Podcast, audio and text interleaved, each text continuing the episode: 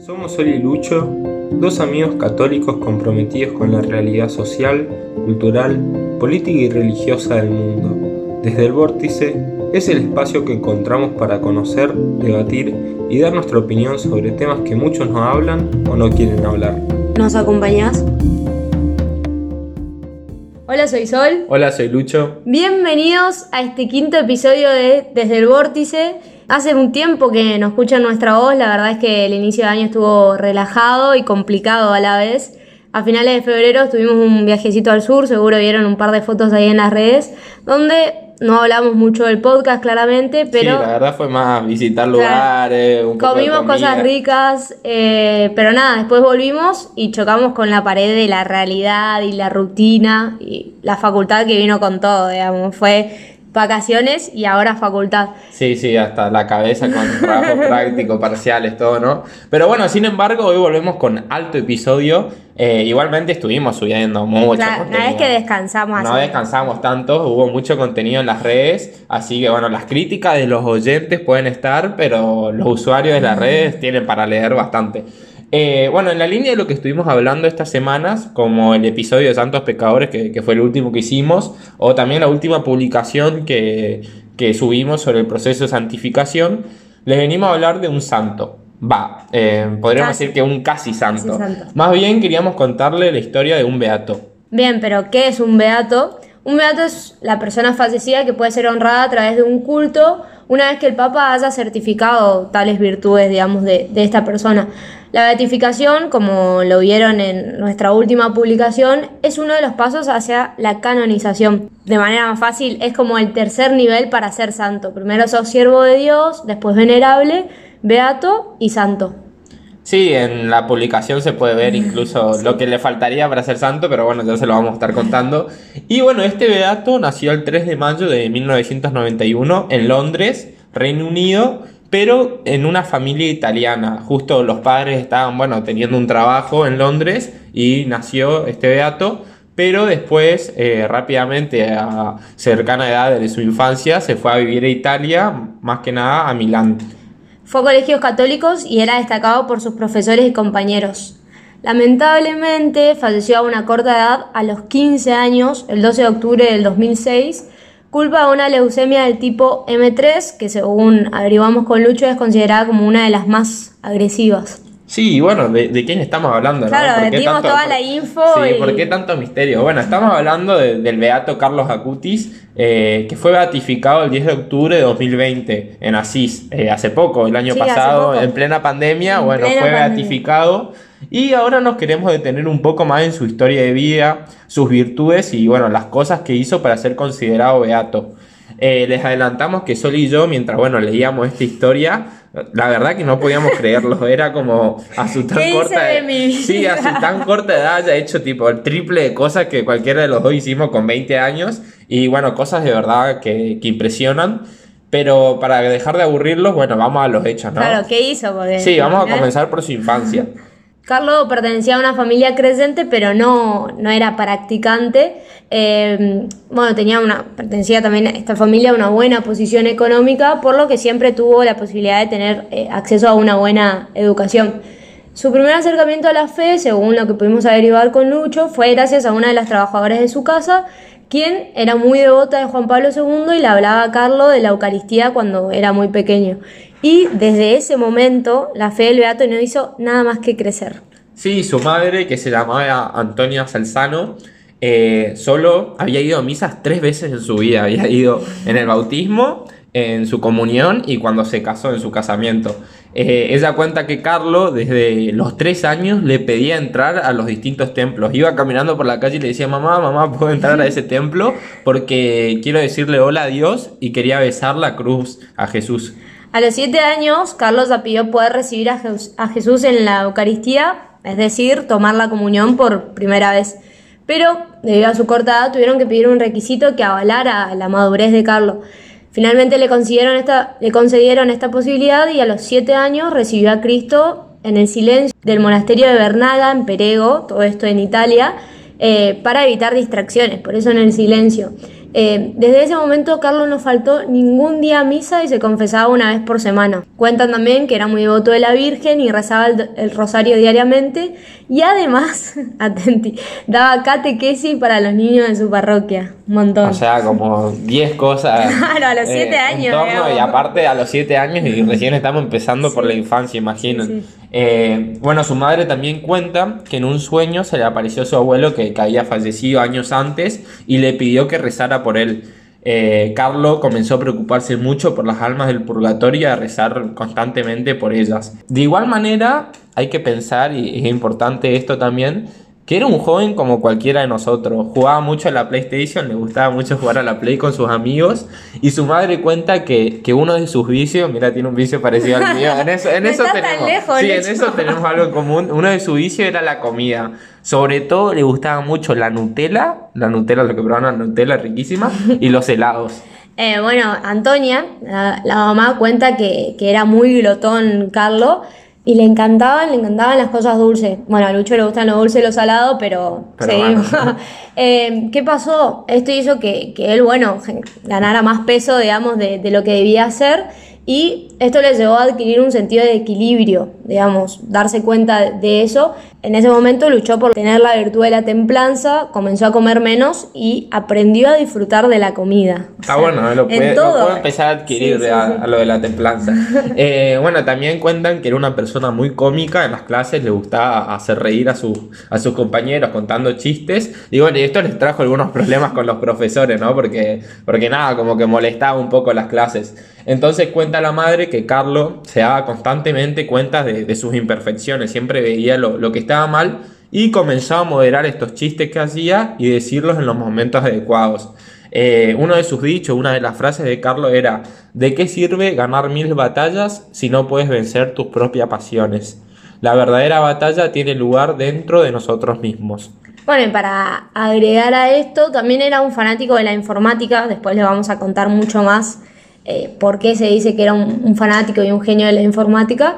Y esta era una de sus más grandes virtudes. Cuando todavía iba a la primaria, aprendió por su cuenta, yo que aprendí a usar Meet ahora por la pandemia, cómo codificar utilizando un libro de texto universitario sobre informática y después aprendió a editar videos y crear animación. Bueno, Sí, un crack. otro más, ¿eh? Sí, y noso- nosotros que estamos, no sé, estamos felices haciendo un podcast, Sí, eh, sí, grabando nomás, y bueno, él ya hacía animación, sospecha. Y esto, mira, cuando tenía solo 11 años creó un sitio web en donde mostraba los distintos milagros eucarísticos eh, alrededor de todo el mundo.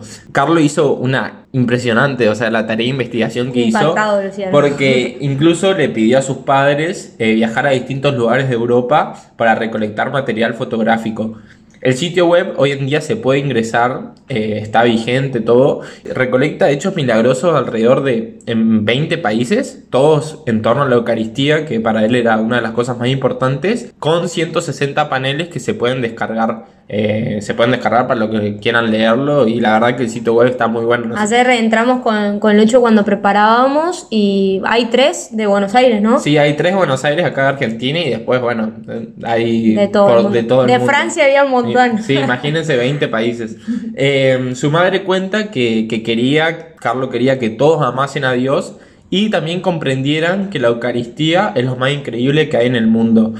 Y bueno, su trabajo fue tan impresionante que para su obra agotó tres ordenadores, o sea, los rompió más o menos a tres ordenadores De para, para terminar su, su sitio web. Bueno, visto esto, claramente Carlos amaba la Eucaristía un montón y buscaba siempre poder transmitirla.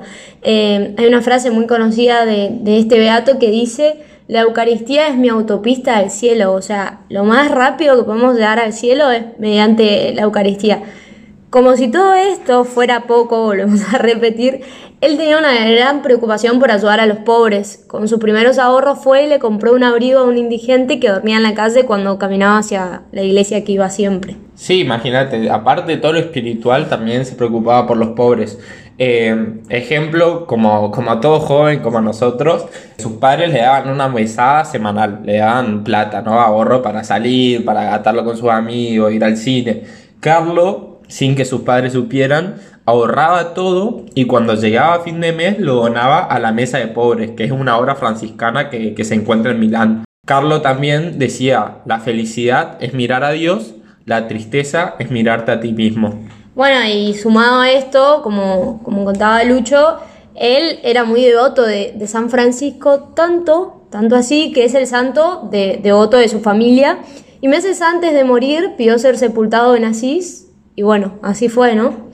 Carlos tenía muchos amigos también, eh, y él les decía a sus amigos que para esos también había un propósito especial de Dios desde la eternidad, y que esos también pueden hacer mucho más de lo que él hizo pueden ser santos, lo importante es quererlo. Em, bueno, y también les hablaba de otros temas que nosotros solemos hablar eh, con nuestros amigos, ¿no? Les hablaba de la castidad, de la importancia de buscar ser santos. Y otra de sus frases que encontramos con Lucho es, nuestro objetivo debe ser el infinito, no el finito. Sí, y, y, bueno, y este Beato se preocupaba mucho por los jóvenes de su edad y sostenía una de sus frases más famosas, es que todos nacen como originales, pero muchos mueren como fotocopias. Con esta frase hacía alusión al deber que tenemos todos de, de hacer fructificar nuestros talentos, ¿no? nuestras virtudes eh, que Dios nos ha puesto en cada uno y se daba cuenta que bueno que muchas personas no son ellas mismas y tratan intentan ser como los demás no eh, por eso esta frase tan famosa pero bueno, como estábamos contando a los 13 años eh, durante una semana comenzó a sentir malestares eh, muy parecido a, a, una gripe en cambio ellos pensaban que era solo una gripe y luego de hacerse unos estudios bueno le diagnosticaron la leucemia del tipo M3 contra todo pronóstico en poco tiempo, Carlos falleció. Eh, solo ah, fue fulminante. Fue fulminante, duró más o menos unas semanas, muy poco la verdad. Y un 12 de octubre, Carlos, bueno, partió hacia el cielo de 2006. Su madre, tiempo más tarde, encontró en su celular un video que muestra a Carlos diciendo, estoy destinado a morir. Eh... Solo destinado a morir. Justo ahí se lo reprodujimos. Y de esta forma Carlos predijo que iba a morir eh, a una corta edad. Bueno, su velorio fue en Asís, eh, porque él era muy devoto y de hecho había pedido, ¿no? Eh, ser sepultado ahí. Eh, y la madre cuenta, porque a todo esto, todo lo que nosotros fuimos investigando y recolectando, mucho es testimonio de la mamá. Eh, esa dice que fue impresionante la cantidad de gente que asistió al mismo. Dijo que fueron varias personas de bajos recursos que esa no tenía ni idea, no conocía, pero que Carlos, su hijo, había ayudado en su corta vida con estos eh, ahorros y, y demás que, que, tenía, les compraba colchones, les daba comida y demás. Sí, el dolor de su madre fue inmenso, pero rápidamente comprendió que Dios tenía una misión más importante para él. Desde ese momento la madre comenzó a realizar entrevistas, a, a escribir libros, tipo ayudando a, los autores de estos libros y comenzó a transmitir la, la, historia de vida de Carlos para que sea un ejemplo para nosotros, para los jóvenes de hoy en día. Ante el momento que, tu, que tuvo que afrontar la muerte, la muerte de un hijo, un día Carlos le dijo a su madre, el Gólgota es para todos, nadie escapa de la cruz. Y esto le convenció a su madre y le dijo, si soy un buen católico, ¿cómo puedo tenerle miedo? Bueno, cuenta la madre que cuando murió Carlos tenía amigos suyos que, que, estaban muy enojados, estaban muy enojados con la fe, muy enojados con Dios, con Jesús, porque ellos decían, nada, tengo un abuelo que tiene 90 años, ¿por qué Jesús llevaría a Carlos antes que, que a él? Bien, pero en realidad Jesús se llevó antes a, antes, lo que hoy en día podemos considerar antes, pero en realidad Carlos estaba listo, estaba listo para, para morir, de hecho lo predijo. Y bueno, en una entrevista la mamá dijo que tener una vida larga no significa que esto sea algo bueno, uno puede vivir mucho tiempo y vivir mal, ¿no? Pero Dios, sin embargo, dice la madre, escribe derecho con renglones torcidos. Y Carlos convirtió no solo a un montón de personas, sino a nada más ni nada menos que a su madre y a su familia porque le enseñó a mirar esto, o sea, lo que ocurría, la muerte, a través de los ojos de la fe. Pero bueno, ahora vamos a, a lo que seguramente se estarán preguntando, ¿cómo Carlos llegó a ser beato?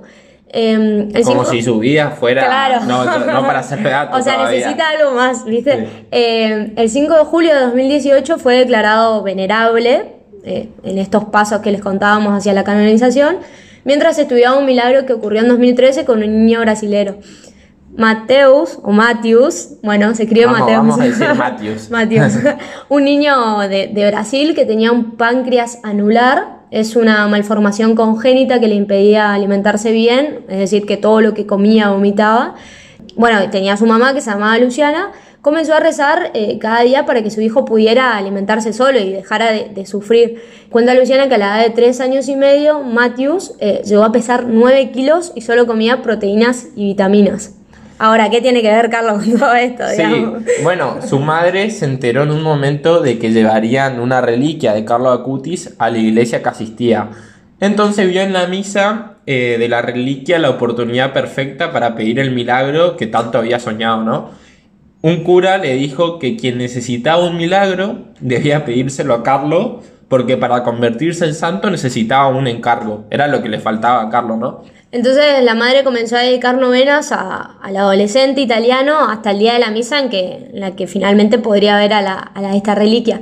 Y así en la misa, cuando le llegó el turno a Luciana, ella se encontraba en el pasillo, cuentan, de, de la iglesia acompañada de su papá, eh, quien pidió llevar a Matthews en sus brazos. Eh, al niño le habían explicado que la petición se hacía en el corazón, pero él pidió en voz alta dejar de vomitar. Dijo, quiero dejar de vomitar. El sacerdote me preguntó qué era eso y me quedé sin respuesta, dijo la mamá. Sí, cuando Luciana le preguntó a su hijo qué había pedido, Matthews le, sorprendió respondiendo que ya estaba curado. Dijo, ya estoy curado gracias a Carlo Acutis. En casa, el niño cuenta que, que pidió para comer y le preguntó a su hermano cuál era la mejor comida que, que había probado. Los dos eligieron arroz, frijoles, carne Una sería... panzada. Sí, se, se- se fue con todo Matthews. Eh, arroz, frijoles, un pedazo de carne sería un bistec, dice, pero sería un... Sí, A un- ver, chef, no, yo tengo... me- a mí dame Oh. hamburguesa y pizza nomás. Bueno, sería, sería como... No, me está saliendo, no es una costilla. Esto... tipo chuletas. Bueno, ponele, vamos a decirle chuletas. Parece mexicano, pero bueno. Chuletas y, y papas fritas. Qué rico. Ya no agarró. hambre. Bueno, sí, sí, sí. Bueno, ¿de qué vamos a hablar? Esta? Pocas semanas después, la curación de Matthews fue documentada por los médicos porque realmente es un proceso que es eh, burocrático más allá de, los hechos, digamos. Eh, la iglesia reconoció que intercedió en el milagro con la recuperación inexplicable en 2013 de, de este niño brasilero, eh, lo que le abrió el camino a la beatificación. Primer paso para convertirse en santo, para lo cual se necesitan dos milagros. O sea, como, como les contábamos, la beatificación ahora necesita dos milagros. No, uno. Uno, más. o sea, necesita un milagro además de la beatificación. O sea, desde que está beatificado tiene que haber un milagro. Entonces, es importante esto porque tienen que rezarle a Carlos. Así lo hacemos santo, ¿no? Si alguno de ustedes necesita un milagro, es Porfa. importante, es importante rezarle a Carlos porque él muy probablemente se los conceda. Bueno, ¿y por qué queríamos contarle esta historia, no?